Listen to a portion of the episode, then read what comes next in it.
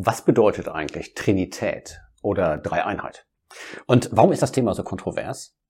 Warum ist es so wichtig? Und als vierten Punkt möchte ich noch die Frage stellen in diesem Video, gibt es Analogien, Beispiele, die uns irgendwie helfen können, äh, Rande zu kommen mit diesem Konzept, mit dieser Lehre über die Dreieinheit Gottes? Ich versuche mal erst eine ganz kurze Antwort zu geben auf die ersten beiden Punkte. Was ist Trinität und warum ist das so kontrovers? Trinität ist ein, ein Kunstwort, zusammengesetzt aus ja, Tri und Unitas, also drei und Einheit. Und das ist benutzt worden, um zu beschreiben, wie Gott sich vorstellt, wie Gott sich offenbart in der Bibel. Und zwar als ein Gott, wobei es aber drei Personen gibt, die Gott genannt werden. Den Vater, den Sohn und den Heiligen Geist. Und das führt mich schon sofort zu Punkt zwei. Warum ist das Thema so kontrovers? Ein Grund ist, dass es einfach schwierig ist zu verstehen, dass es drei Personen gibt, die aber doch zusammen gemeinsam einen Gott bilden. Das Thema ist außerdem kontrovers, weil es Menschen gibt, die einer monotheistischen Religion angehören, wie zum Beispiel dem, dem Judentum oder auch dem Islam, und die zu uns Christen sagen, ihr seid ja Polytheisten, Tritheisten, ihr, ihr betet ja drei Götter an. Und das ist absolut nicht wahr. Das Christentum ist absolut monotheistisch. Wir werden das noch sehen. Die Bibel betont immer wieder, dass Gott ein Gott ist. Das Thema ist auch deshalb so kontrovers, weil die Dreieinheit Gottes natürlich beinhaltet, dass der Jesus, der Sohn Gottes, selber Gott ist. Und auch, dass der Heilige Geist selber Gott ist. Und auch das wird von manchen äh, bezweifelt oder äh, geleugnet. Was nicht geleugnet wird, auch von mir nicht, das ist, dass, äh, dass das Thema wirklich schwierig ist und dass es sehr schwer zu verstehen ist. Und Manche haben gesagt, wenn es so schwierig zu verstehen ist, wenn es auf den ersten Blick so aussieht, als wenn wir uns da in Widersprüche verwickeln und ähm, unseren Verstand irgendwie ausschalten müssten, wäre es dann nicht besser, das Thema irgendwie beiseite zu lassen? Ist es vielleicht am Ende gar nicht so wichtig? Und ich denke, das werden wir auch noch sehen. Das Thema ist absolut wichtig. Es ist absolut zentral. Wir müssen eben beachten, dass wenn es um Gott geht, ja, wenn es darum geht, dass wir uns Gedanken darüber machen, wer ist dieser große, allmächtige Gott, dann müssen wir uns bewusst sein, wie klein wir sind als Menschen und dass wir nicht meinen können, mit unserem Verstand Gott zu ergründen, sondern wenn wir etwas wissen möchten über Gott, sind wir absolut angewiesen auf das, was er uns mitteilt in seinem Wort. Und dazu kommen wir jetzt Punkt eins: was ist die Trinität? Was sagt die Bibel darüber? Ich möchte jetzt erst einmal zeigen, dass die Bibel wirklich drei Personen vorstellt, die unterscheidbare Personen sind, die aber dennoch einen Gott bilden. Der Vater, ich glaube, das ist der am wenigsten kontroverse Teil des Themas. Der Vater ist natürlich Gott. Viele Stellen sagen das im Neuen Testament, zum Beispiel Epheser 1, Vers 3, gepriesen sei der Gott und Vater unseres Herrn Jesus Christus. Der Jesus sagt es auch selber in Johannes 17 zum Beispiel in Vers 3, dies ist das ewige Leben, dass sie dich, den allein wahren Gott, kennen und den du gesandt hast, Jesus Christus. Also der Vater ist natürlich eine Person, er sendet, er hat den Sohn gesandt, er liebt, er sucht Anbeter, wir beten zu ihm, wir beten ihn an, natürlich ist er eine Person und natürlich ist er Gott. Die zweite Frage dann ist Jesus Christus. Sagt die, Person, sagt die Bibel wirklich, dass er eine Person ist, die wir unterscheiden können von Gott als solchem und dass er aber dennoch Gott ist? Und genau das sagt die Bibel tatsächlich. Und ich gehe dann nach Johannes 1, Vers 1. Und da wird es in ganz kurzen, aber sehr klaren Worten ausgedrückt. Johannes 1, Vers 1. Im Anfang war das Wort also das Wort spricht für oder steht für Jesus Christus. Nach Vers 14 ist das Wort derjenige, der Fleisch wurde, der Eingeborene. Und das Wort war bei Gott und das Wort war Gott. Und dann haben wir genau diese beiden Punkte. Das Wort war bei Gott. Das bedeutet, das Wort, der Sohn, ist unterscheidbar von Gott als solchem. Es ist eine eigene Person. Auf der anderen Seite steht sofort dabei, und das Wort war Gott, um ganz klar zu machen, diese Identifizierbarkeit der Person darf auf keinen Fall ähm, so gedeutet werden, als wenn er nicht selber auch Gott wäre. Und das Wort war Gott. Wir haben zu diesem Thema ein, eine separate Videoserie gemacht. Ich verlinke dir auch nochmal in der Beschreibung unten. Jesus ist Gott. Und damit komme ich zu Punkt drei, nämlich der Heilige Geist. Und da kann ich mich ganz kurz fassen. Denn zu beiden Fragen haben wir jeweils ein Video schon hochgeladen. Erster Punkt, der Heilige Geist ist tatsächlich eine Person, nicht nur eine Kraft. Er redet, er sendet, er wählt, er teilt Gaben aus, ähm, er hat ein für gut befinden, ja, er tut das, wie er will, er spricht, er kann betrübt werden, alles Kennzeichen einer Person. Und genauso klar zeigt die Bibel auch, dass der Heilige Geist Gott ist. Ich gebe jetzt nur eine Stelle an in äh, Apostelgeschichte 5. Äh, da geht es ja darum, dass Ananias gesündigt hatte und dann sagt Petrus zu ihm, Ananias, ihr habt den Heiligen Geist belogen. Und etwas später, ja fast im selben Atemzug, sagt Petrus, nicht Menschen habt ihr belogen, sondern Gott. Das heißt, der Heilige Geist ist auch Gott. Und damit haben wir gesehen, die Bibel lehrt tatsächlich, es gibt drei Personen. Jede dieser Personen ist göttlich, aber gleichzeitig zeigt die Bibel auch, es gibt nur einen Gott. Und da lese ich jetzt mal zwei Stellen zu von vielen, die man anführen könnte. In 5. Mose 6, da steht in Vers 4, höre Israel, der Herr, unser Gott, ist ein Herr. Und da steht tatsächlich das Zahlwort Echad, also nicht der Artikel, sondern tatsächlich die Zahl 1. Er ist ein Gott. Und im Neuen Testament wird das bestätigt. Also nachdem Gott sich offenbart hat als Vater, Sohn, Heiliger Geist, wird bestätigt, er ist dennoch ein Gott. In 1 Timotheus 2, Vers 5. Gott ist einer und einer Mittler zwischen Gott und Menschen. Also, Altes und Neues Testament sind einstimmig. Gott ist einer. Christen glauben an einen Gott. Ich muss jetzt eine kleine Fußnote noch nachschieben. Ich habe eben mehrfach das Wort Personen gebraucht. Und da müssen wir etwas vorsichtig sein.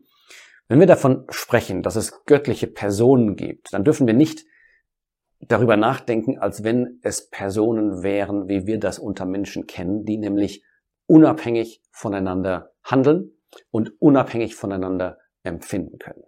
Das ist bei Gott absolut nicht der Fall, sondern bei Gott gibt es eine vollkommene Harmonie zwischen den verschiedenen Personen der Gottheit. Es gibt keine Rangordnung, es gibt keine Konkurrenz, es gibt eine wunderbare Einheit im Denken, Empfinden und Handeln. Jetzt könnte man natürlich die Frage stellen, aber ist diese Lehre der Dreieinheit nicht eher so eine Art Schlussfolgerung aus verschiedenen Aussagen der Bibel? Oder gibt es Hinweise in der Bibel, direktere Hinweise, die das stützen würden, die das unterstreichen? Und solche Hinweise gibt es tatsächlich. Ich gebe mal ein paar Beispiele aus dem ersten Buch Mose schon. Übrigens direkt im ersten Kapitel. Da steht in Vers 26, und Gott sprach, lasst uns Menschen machen in unserem Bild nach unserem Gleichnis. Sehr interessant. Erst einmal, wenn da steht, und Gott sprach, dann ist Gott, also Elohim, ist Plural. Aber das Verb sprach steht da im Singular.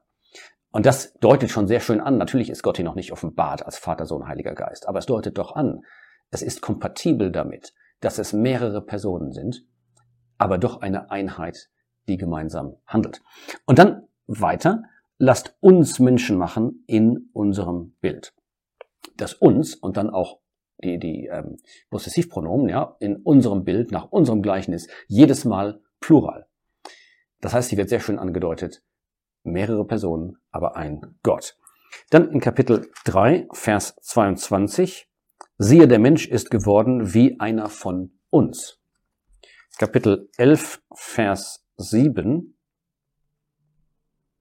Wohlan, lasst uns herabfahren und ihre Sprache dort verwirren. Wieder dieses uns, das andeutet, da gibt es einen Plural, da gibt es mehrere Personen. Und dann noch eine Stelle im Alten Testament, in Jesaja 6, da steht in Vers 8, und ich hörte die Stimme des Herrn, der sprach, wen soll ich senden? Ich, Singular. Und wer wird für uns gehen? Plural. Ich komme jetzt zum Neuen Testament. Eine ganz bekannte Stelle für die ähm, Wahrheit der Dreieinheit ist äh, Matthäus 28, die bekannte Taufformel. Und da steht, tauft sie im Namen, Vers 19, im Namen des Vaters, des Sohnes und des Heiligen Geistes. Es werden also die drei Personen genannt, aber interessanterweise steht da nicht in oder auf die Namen, sondern in dem Namen. Einzahl. Ein Name, Vater, Sohn, Heiliger Geist. Dazu kommt, ich habe eben schon erwähnt, Johannes 1, Vers 1, das Wort war bei Gott und das Wort war Gott. Im Grunde genommen wird hier schon die Wahrheit der Dreieinheit sehr klar ausgedrückt. Zumindest die Wahrheit, dass es mehr als eine Person gibt. Ja, eine Person, die man von Gott unterscheiden kann, die aber dennoch Gott ist. Jetzt hatte ich versprochen, noch kurz einzugehen auf Analogien. Und es gibt tatsächlich manche Analogien, die benutzt werden, um dieses Konzept, diese Lehre der Dreieinheit etwas besser zu erklären. Allerdings sind manche davon nicht sehr hilfreich. Ich erwähne jetzt zuerst mal eine, die sogar benutzt wird, um die Dreieinheit zu leugnen. Sie wird sozusagen wegerklärt damit. Die Analogie sagt, die Dreieinheit bedeutet, dass Gott verschiedene Rollen spielt. Er ist auf der einen Seite derjenige, der sich den Menschen zuwenden will, der Vater. Dann ist er gekommen, da ist er sozusagen der Sohn. Und wenn er in uns wirkt, dann ist er der Geist. Also wenn Gott einfach eine Person wäre, die verschiedene Rollen spielt. Aber das ist nicht die Dreieinheit, das ist ein Modalismus, das ist eine falsche Lehre. Und davor kann ich nur warnen. Das ist also ein Beispiel für eine Analogie, die wegführt von der Wahrheit. Dann gibt es Analogien, die sind benutzt worden von Gläubigen, die an die Dreieinheit glauben. Aber ich möchte etwas warnen davor, weil auch diese Analogien eigentlich, ja, hilfreich gemeint sind, aber sehr, sehr begrenzt sind. Zum Beispiel, es wird gesagt, die Dreieinheit, das ist so wie Wasser. Wenn es friert, dann wird es zu Eis und wenn man es erhitzt, dann wird es zu Dampf. Also drei ganz verschiedene Erscheinungsformen, aber dieselbe Sache. Warum möchte ich vorsichtig sein mit dieser Analogie? Ähm, auf der einen Seite kann sie uns vielleicht helfen, etwas zu verstehen, dass so etwas möglich ist, dass drei Sachen ganz verschieden ähm, aussehen oder in Erscheinung treten, aber dennoch dieselbe Sache sind an sich. Aber das Beispiel hinkt doch sehr stark, denn erstens sind Wasser und Eis und Dampf keine Personen.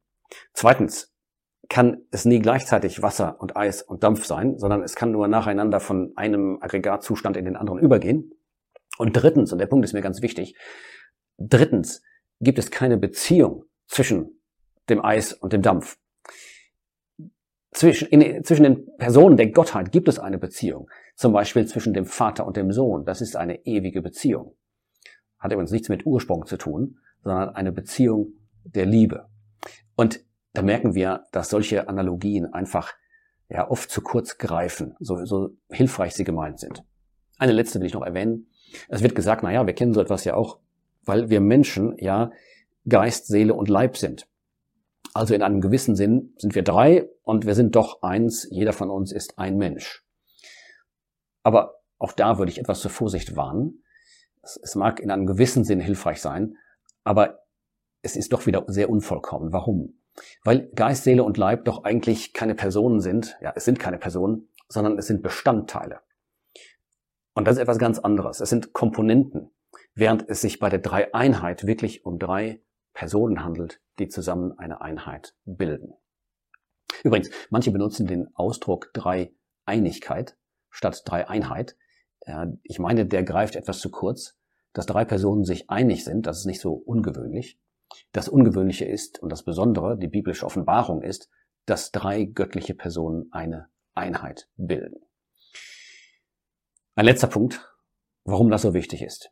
Ich glaube, ich bin überzeugt, dass man die christliche Botschaft, dass man sogar das Evangelium nicht erfassen kann, wenn man nicht die Dreieinheit in einem gewissen Sinn akzeptiert. Warum? Was soll das denn bedeuten, dass der Vater seinen Sohn gesandt hat?